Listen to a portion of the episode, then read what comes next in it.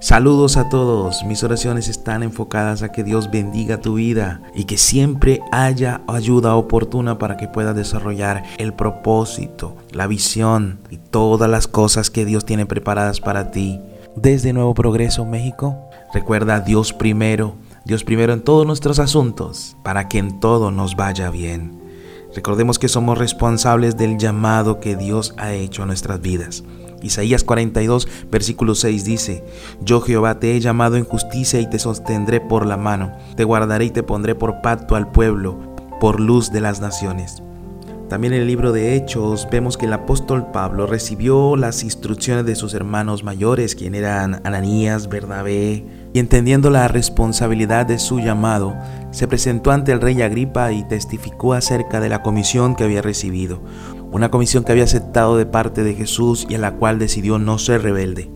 Como está escrito en el libro de Hechos capítulo 26 versículo 19, dijo Pablo, por lo cual, oh rey Agripa, no fui rebelde a la visión celestial.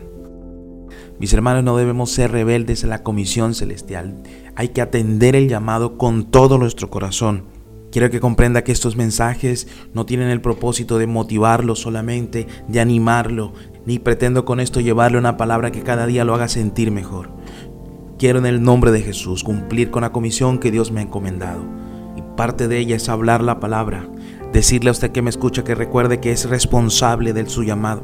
Recuerde que el Espíritu Santo nos está indicando las cosas que tenemos que hacer. Hay momentos en la vida en que nosotros tenemos que tener el carácter y la disciplina para asumir nuestra responsabilidad y tenemos que entender que vamos a dar cuentas a Dios por la comisión que Él nos ha entregado. Nuestro Padre constantemente anda buscando seres humanos que quieran asumir la responsabilidad de su llamado. Sus padres, sus pastores, sus apóstoles, sus ministros y sus líderes se pueden instruir y equipar para que usted cumpla con esta comisión. Pero no olvide que a la hora de la verdad usted es el único responsable de haber cumplido con su llamado. Usted jamás podrá responsabilizar de su llamado a sus pastores, a sus ministros, a sus padres, a las personas que le rodean. Usted es el único responsable. Hoy quiero invitarle a que una vez más o definitivamente usted tome su responsabilidad y asuma su llamado. Nadie va a rendir cuentas por usted. Usted es el único responsable. Yo quiero recomendarle a entrar en humillación. Yo quiero recomendarle a que no culpe más a su ministro, a su líder o quizás a las mismas circunstancias por las cuales usted está argumentando no puedo servir, no quiero servir. Recuerde, usted es el único responsable de su llamado. Créame, en el día del Señor no le van a preguntar qué hicieron otros por usted. Le van a preguntar qué hizo usted con su llamado y qué hizo usted por otros aquí en esta tierra.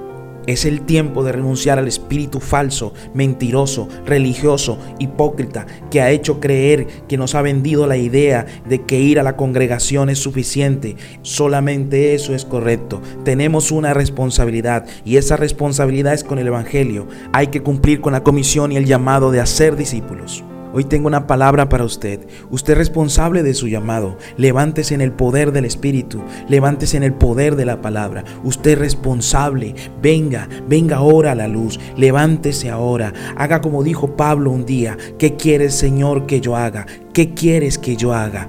El ejemplo más preciso, más oportuno que tenemos con respecto al llamado es el ministerio de nuestro Señor Jesucristo. A los 12 años determinó involucrarse de lleno en su llamado. Él dijo a José y a María, en los negocios de mi Padre me es necesario estar. Confiese ahora, yo existo para cumplir el llamado eterno, mi llamado eterno. Yo existo para obedecer al Padre, mi Padre eterno, el cual me ha llamado para cumplir detalles en la tierra. Crea que hoy el Espíritu Santo le está hablando.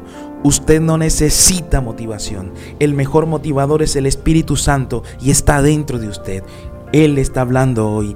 Él le está diciendo a usted que tiene un llamado. Escuche su voz. Siga oyendo. Responda al llamado. Usted es responsable de ese llamado eterno.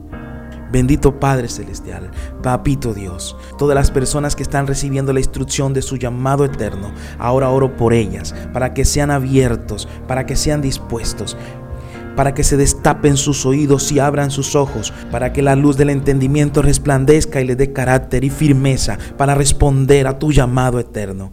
Ahora, Padre, en el nombre de Jesús, por la sangre vencedora, declaro que usted hoy se levanta vigilante, guerrero, victorioso para responder al llamado eterno. Ahora, en el nombre de Jesús, usted existe para obedecer el llamado. Usted existe para responder a Dios. Ahora, usted cumplirá a Dios. Usted cumplirá en el llamado al que ha sido comisionado. En el bendito nombre de Jesús.